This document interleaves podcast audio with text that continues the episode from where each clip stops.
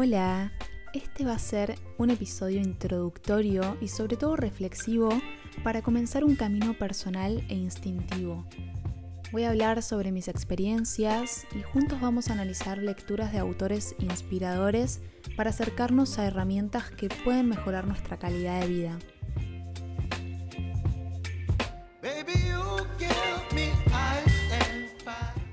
Bienvenida, bienvenido a Proceso Evolutivo. En este podcast voy a compartir de reflexiones, información y herramientas para cuestionar el mundo como lo conocemos, transitar la autoexploración y conectarnos con el presente.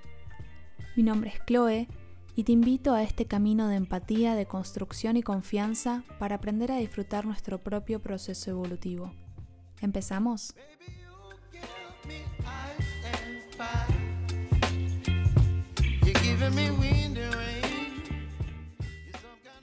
Respiro, siento el viento, el calor, todo es casi igual que ayer. Yo soy la misma, pero lo que viene es nuevo y tiene el poder de transformarme. Estas son unas palabras que escribí en el cuadernito que tengo cada vez que me inspiro y quiero escribir algunos agradecimientos o visualizaciones o cualquier cosa que se me venga a la mente y que crea que puede mejorar mi autoconfianza y autoestima y darme como ese, ese recuerdo de, de valor que tengo sobre mí misma. Es muy importante valorar nuestros pensamientos, cualquier creatividad que surja dentro nuestro es importante y merece ser escuchada. En este capítulo me gustaría hablar un poco sobre cuándo comienza la evolución. En lo que sería la RAE, la Real Academia Española, la evolución es el proceso de transformación de las especies a través de cambios producidos en sucesivas generaciones. Y me gusta esto de la transformación porque ¿cuándo estamos no evolucionando? Si el cambio es constante, si nosotros estamos siempre en un proceso de, de cambio, siempre estamos buscando ser mejores o estamos buscando superar ciertos miedos, estamos trabajando en nosotros o no. Quizás la evolución a veces es inconsciente. Y lo que me gustaría que, que tenga como fin o objetivo o, o que inspire este podcast es que hagamos consciente a nuestra evolución que seamos conscientes de que esa evolución es inevitable, pero también podemos ser partícipes. De hecho, tenemos todo para poder tomar las riendas y, ser responsables de ese proceso evolutivo que es nuestra vida. Entonces acá estamos para poder reflexionar, para poder crecer y poder ir en busca de lo que nos hace bien, de, dónde está eso que podemos brindarle hoy en día al mundo y que también es, es parte de nosotros y que podemos trabajar para sacar a la luz y hacer brillar cualquiera que sea nuestra esencia, nuestro propósito. Y si quizás no es uno solo, quizás son muchos, quizás es como se llama este podcast, un proceso de descubrimiento, de autoexploración, de indagación. Así que estamos en ese camino y voy a leer algunos fragmentos de libros de autores muy inspiradores. Podemos empezar quizás con Joe Dispensa, seguramente lo conocen. El libro Deja de ser tú es un librazo, les recomiendo que lo lean. La mente crea la realidad, dice.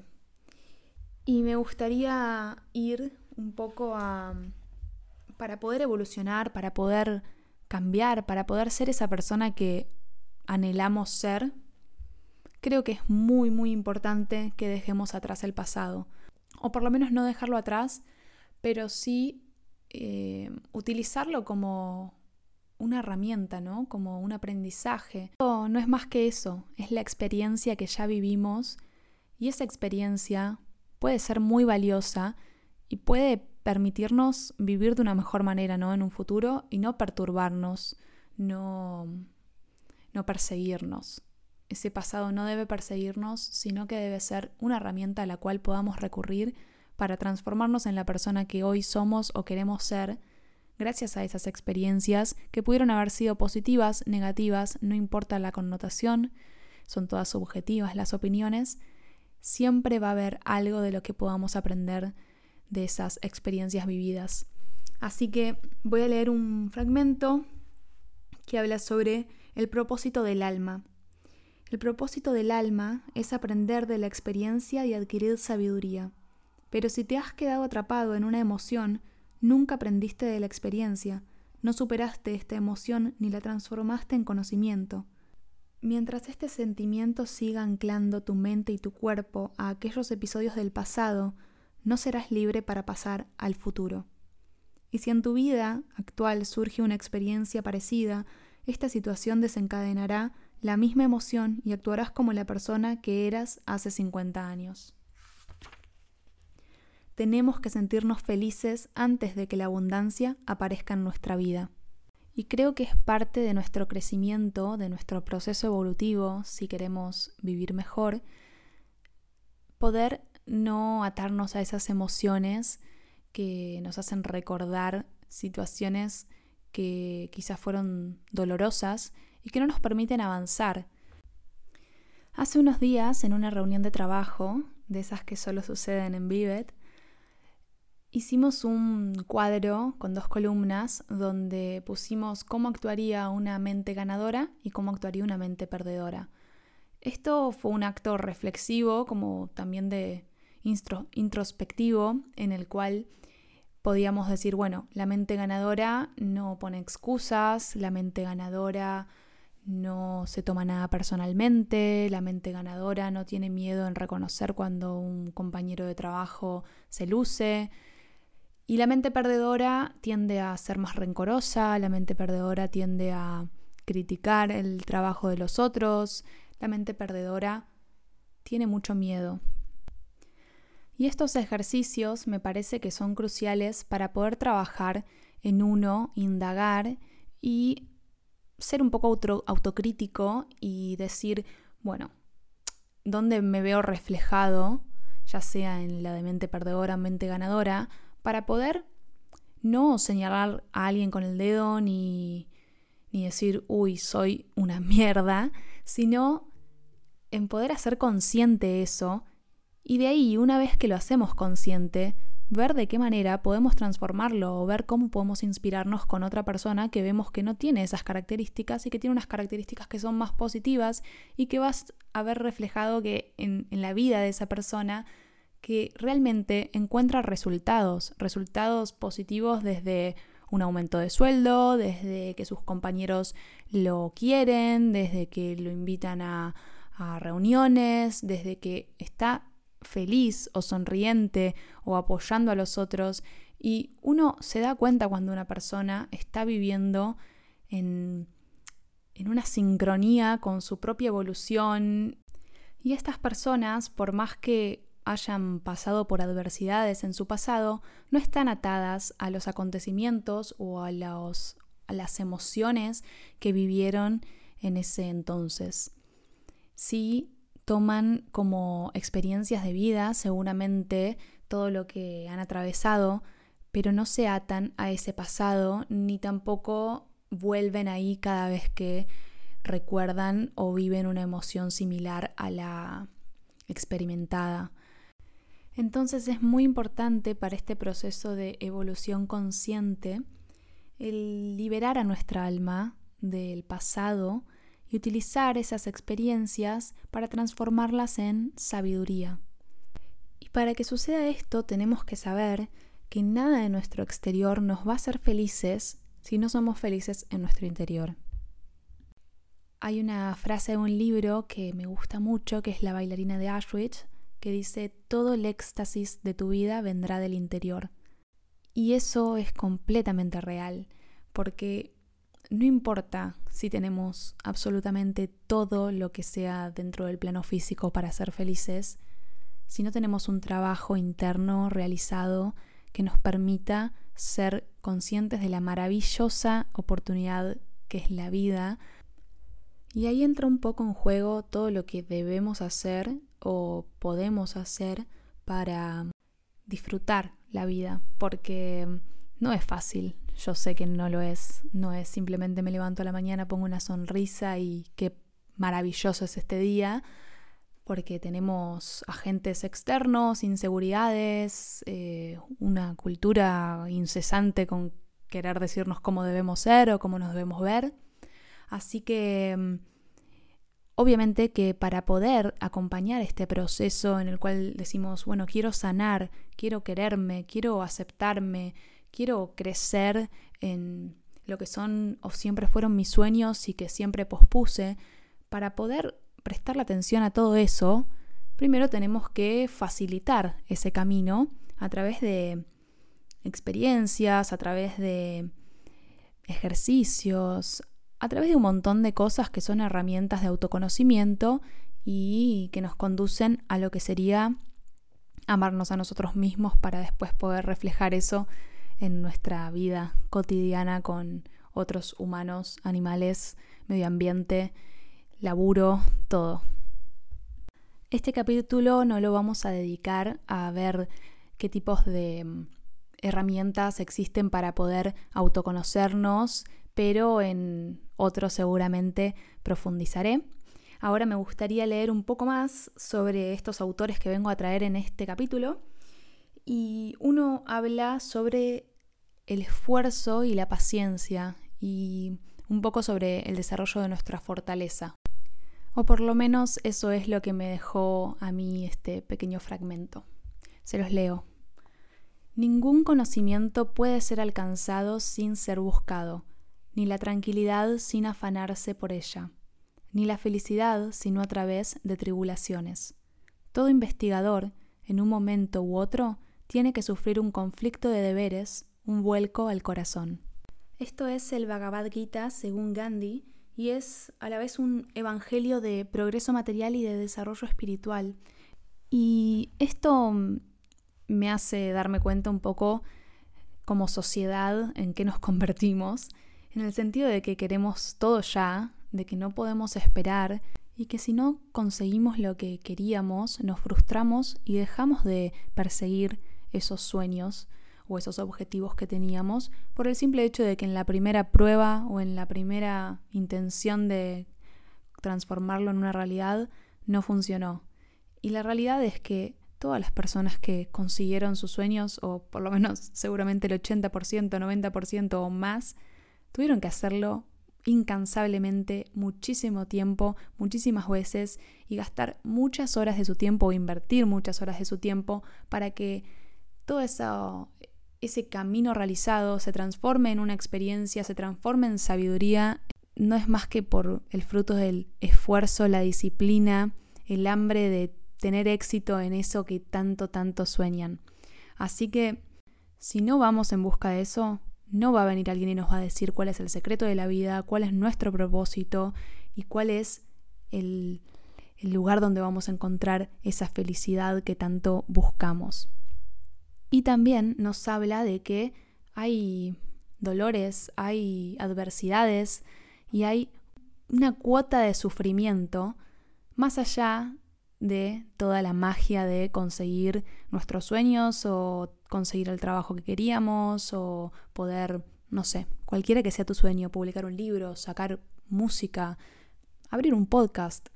Todo conlleva cierta adversidad, cierto sufrimiento y eso está bien, porque del dolor también se aprende y el dolor a veces es muy inspirador.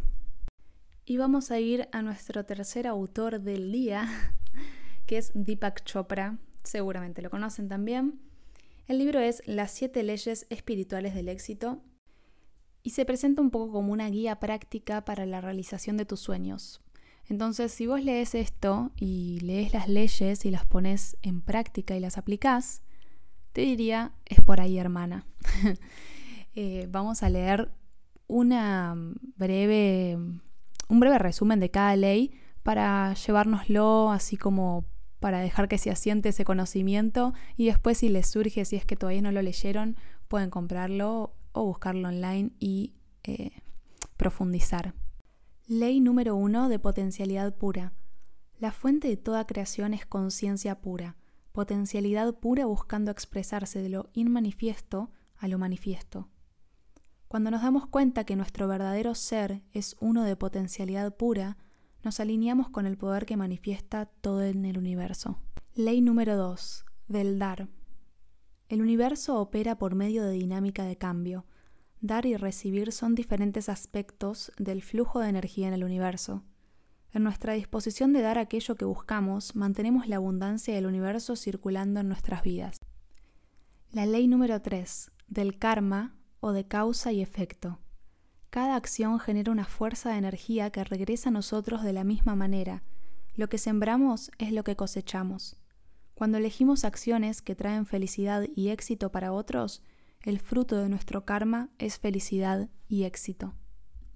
Ley número 4 del menor esfuerzo. La inteligencia de la naturaleza funciona sin esfuerzo, con despreocupación, armonía y amor. Cuando enlazamos las fuerzas de armonía, felicidad y amor, creamos éxito y buena fortuna sin esfuerzo. Ley número 5 de intención y deseo.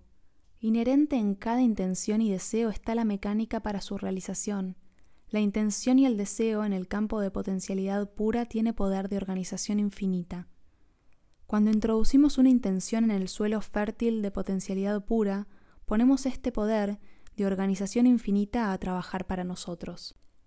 La ley número 6 del desapego. En el desapego se basa la sabiduría de la incertidumbre. En la sabiduría de lo incierto se basa la liberación de nuestro pasado, de lo conocido, que es la prisión del condicionamiento pasado. En nuestra voluntad de entrar en lo desconocido, el campo de todas las posibilidades, nos rendimos a la mente creativa que organiza la danza del universo. La ley número 7 del Dharma o propósito en la vida. Todos tenemos un propósito en la vida un don único o talento especial para darle a los otros. Cuando combinamos este talento único con el servicio a otros, experimentamos el éxtasis y la exaltación de nuestro propio espíritu, que es la meta final de nuestras metas. Habiendo compartido estas leyes espirituales tan poderosas, te propongo que vuelvas atrás, cierres los ojos, las escuches con mucha atención y pienses dónde es que podés empezar a poner un poco de energía para empezar a vivir a través de ellas, a buscar ejemplos en tu vida cotidiana donde no estés alineada con estas leyes y empezar a observar un poco cómo podrías modificar tus hábitos, tu manera de responder ante la vida para encontrar ese equilibrio y esa paz y claridad que muchas veces necesitamos. Entonces llegamos a la conclusión de que continuamente estamos evolucionando. La evolución es inevitable, así que vamos a tener que amigarnos con todo este proceso evolutivo y aprender a jugar a nuestro favor, para después también no sentir que somos víctimas de esta vida que nos tocó o la mala suerte o el contexto en el que estábamos no era tan favorable o que tuvimos determinadas vivencias que se vieron reflejadas en traumas que no nos permitieron avanzar y que nos sacan un poco esa responsabilidad. Obviamente siempre van a haber, como estuvimos hablando, adversidades y situaciones un poco desfavorables, pero esas son también parte de este proceso por lo tanto, vamos a intentar abrazar todas esas partes en las cuales en nuestra vida no nos sentimos del todo seguros, muchas veces nos sentimos solos o solas. Y bueno, también parte de este proceso evolutivo es aprender a estar solo, a amar nuestra soledad, encontrarnos con nosotros mismos, porque de la única manera que vamos a poder sanarnos es conociéndonos. Así que muchísimas gracias por escuchar, por animarse a querer estar mejor, porque si ustedes pusieron play en este episodio, si se encontraron con este podcast, quiero decirles que todo es una señal. Y creo que para eso puedo dedicar un capítulo entero, un episodio entero. Así que voy a empezar ahí, como abriendo esa puerta de que todo es una señal y después vamos a dedicarle todo el tiempo que merece para profundizar y reflexionar un poco más juntos.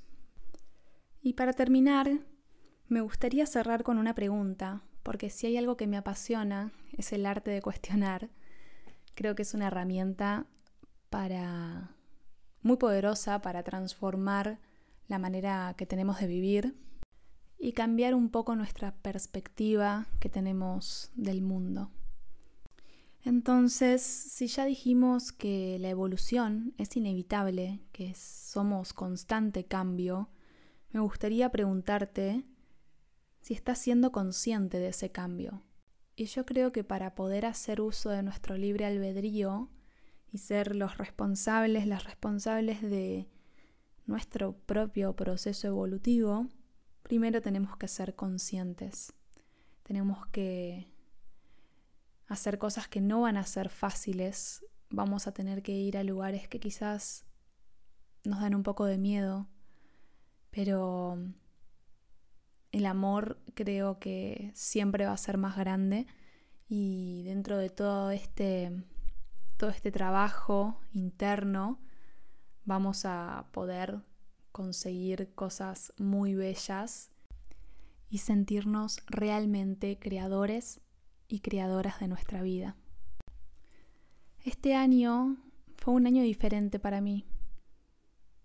Creo que todos cuando empieza un año nuevo solemos tener ciertas expectativas que creamos y empezamos a, a plantearnos objetivos y estamos muy comprometidos con lo que queremos alcanzar para, para lo que va a ser el año pero siempre pasa, o por lo menos en mi caso, que terminamos posponiéndonos y muchos de los proyectos que al comienzo del año creímos que íbamos a poder concretar terminan esfumándose.